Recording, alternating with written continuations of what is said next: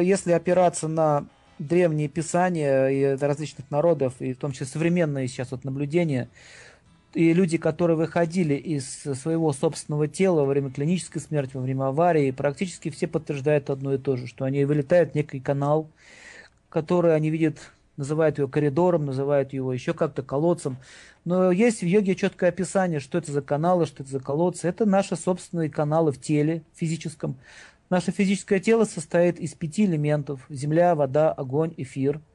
И комбинация этих элементов образует доши, как говорит аюрведа – из этих вот дож системы образуется физическое тело. Но есть еще тонкое тело, это наша психика. Кстати, вы живете чаще всего в тонком теле. Во время сна мы находимся там. Когда мы задумываемся, мы уходим в себя. Говорит, я ушел в себя. Куда он в себя и ушел? То есть из тела в грубого, в тонкое. Тонкое тело состоит из ума, из эгоизма и состоит она из э, разума. Тонкое тело. И в тонком теле существует еще сама жизнь. Жизнь на санскрите называется джива – или душа, по-русски, если говорить. И если э, этот джива плавает в шести воздушных потоках в физическом теле, и вот это физическое тело, оно постепенно изменяется в течение времени, а тонкая, ну, то есть душа, она не изменяется. Если вы все посмотрите себя в зеркало, то вы увидите, что вам уже какой-то там 40, кому 50, кому 70 лет, кому там 18 лет. Но, вы, но каждый из этих людей чувствует ощущает себя, как ему было там давно, в 15-16 лет. Никто себя старым не чувствует потому что душа действительно не имеет понятия возраста. Лишь только физическое тело к этому относится.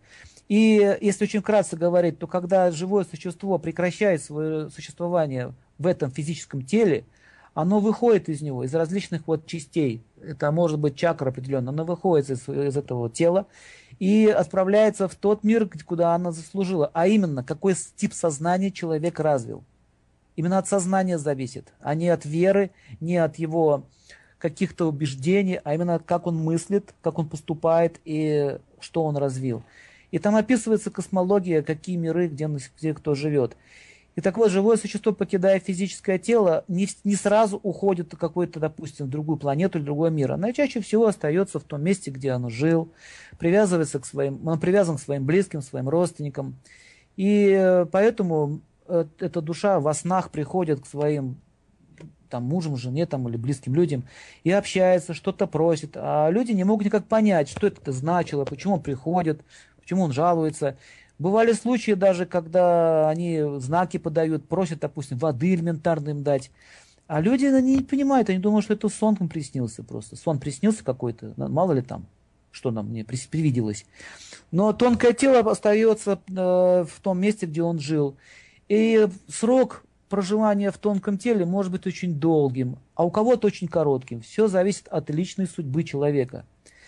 И когда живое существо, то есть тело э, остается уже не нужно, непригодно, его либо кремируют, либо хоронят, и душа, она какое-то время будет находиться в этом физическом теле, но она хочет есть, она хочет пить, она хочет делать то, что хотела при жизни. Вот почему не рекомендуется при жизни нарабатывать дурных привычек? Вы должны это понять, почему.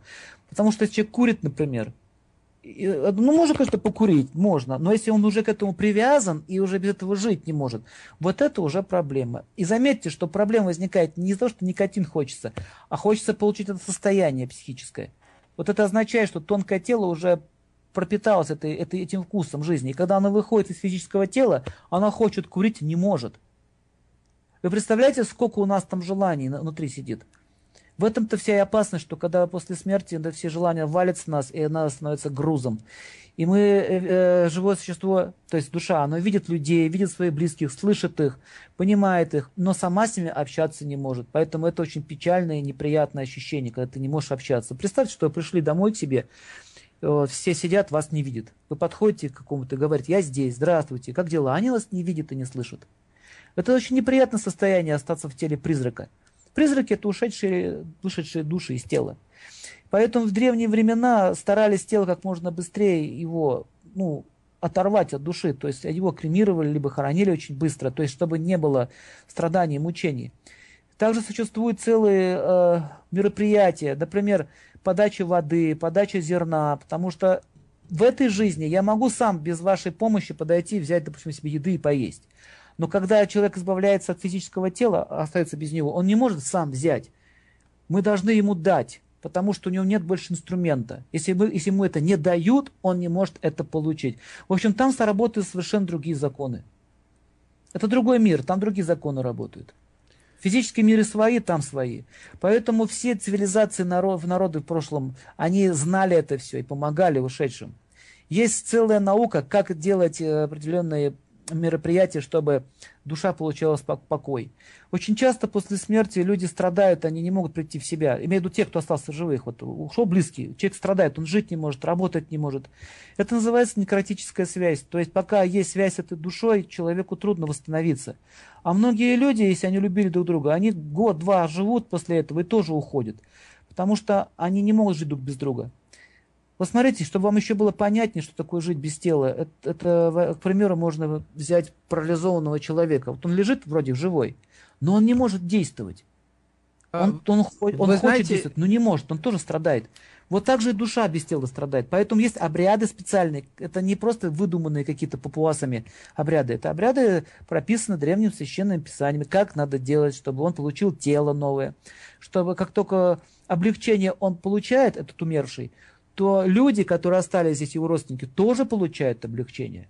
Вы знаете, у нас э, тоже тут существуют целые обряды. Вот мы часто слышим э, э, по радио. Надо подготовиться к неизбежному, вот, приобрести определенный там э, ну, я имею в виду набор целый, а, вот как вы относитесь, имеется в виду на кладбище приобрести там, вот как вы к этому относитесь? И, это, и... Это, это, это все очень хорошо, это тоже благоприятно, это, это означает отдать дань ушедшему человеку, но, понимаете, здесь немножко однобоко это происходит. То есть очень много уделяется внимания только одному лишь физическому телу, которое уже разрушилось. Но не уделяется времени самому хозяину этого тела. Понимаете идею? Вы имеете в виду душе? Конечно, то есть э, памятники это все очень хорошо, это дань, это тоже благоприятно, но если элементарно душа не может получить воды, еды, если он не может получить внимание, заботы по отношению к себе, э, Дело в том, что вообще западная культура в целом, она очень сильно оторвалась от своих истоков. Нельзя сказать, что западный человек невежественный, это неправда. Просто очень сильный был отрыв. А, в свое время сыграла роль также инквизиция, то есть вот это все к религии такое отношение неблагоприятно осталось. Но я сейчас говорю не про религию, а про то, что душа действительно остается без тела. И нужно заботиться о живом существе больше.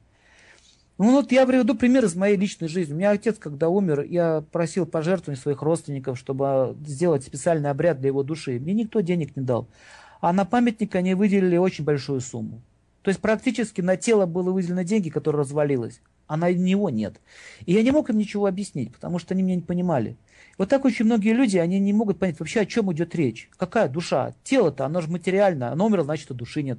Это изначально возникает из-за философии такой, непонимания природы, материального и духовного, что любое, любая жизнь, она бессмертна. Это даже с научной, с научной точки зрения уже доказано точка э, физический закон. Никакая энергия не может исчезнуть, она переходит с одного состояния в другое. Если жизнь рассматривать как энергию, она не может исчезнуть. Ну, давайте мы спросим у наших э, радиослушателей, может быть, кто-то хочет задать вопрос по этому поводу, кто-то хочет Хотя я еще раз повторяю, это очень, это очень историю. сложная вещь, и постичь это довольно-таки непросто. Я напомню только телефон студии, это 847 412 1430. Если у кого-то есть вопросы к Сергею по этой теме, пожалуйста, можете позвонить в эфире, задать этот вопрос. А, вот у нас есть воп- звонок. Здравствуйте, э, у вас есть вопрос? Да, алло, здравствуйте. Да, здравствуйте. вопрос. Вы сказали как-то подготовить духовно, но каким образом? Что нужно учесть какие-то таланты этого или ребенка там, или мужа, или еще кого-то? Э, подготовить, в смысле, происходит? человек, который уже... Поподробнее могли бы сказать, как это подготовить? После его смерти это что, за упокой какой-то или что это, что нужно сделать? Понятно. После вообще слова смерть в, на санскрите не используется такое слово. Это другое значение. Там и написано слово уход или мокша, освобождение. Вы понимаете разницу? Смерть и освобождение. Это а как, два разных значения. А как подготовиться Поэтому... все-таки? Ну, буквально вкратце, у нас, вот, конечно, времени первое, мало. Что нужно понять, первое, что нужно понять, что душу надо успокоить. Сначала нужно всем людям успокоиться, осознать, что произошло. Человек, э, душа вышла из этого тела, но он не умер. Что мы имеем дело с всего лишь набором физических и химических элементов. Само живое существо покинуло это тело. Поэтому нужно провести обряды, касающиеся этого тела, то есть похоронить, э, чтобы это было все нормально, благоприятно, и потом начать уже ухаживать за самим живым существом. Первое, что делается, подносится ему вода, потому что они очень сильно хотят пить. Воды им хочется. Что значит подносится? Ставится фотография. Сейчас это очень простая вещь. Ставится фотография, и вы сосредотачиваетесь этой фотографии и говорите, это тебе вода. И ставится вода. Не водка, а вода. Потом предлагается рис. Это называется э, подача зерна.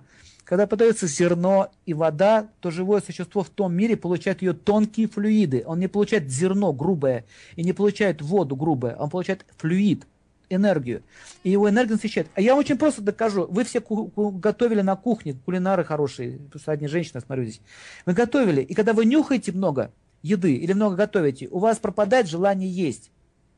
Это означает, что вы насытились уже флюидами еды, запахами. То же самое происходит и в том мире. Когда вы подносите пищу говорит, это тебе, он насыщается. Когда он насыщается, он становится спокойнее. Следующее, что нужно делать, э, нужно читать, а, э, как бы объяснять ему, что с тобой произошло. Но этого делают специально священники, обученные в этом. Что с тобой произошло? Что сейчас будет вот это, потом будет вот это, потом ты будешь, э, ты оставил тело, не надо больше о нем думать. То есть идет успокоение, идет психотерапия живому существу, потому что он испытывает шок.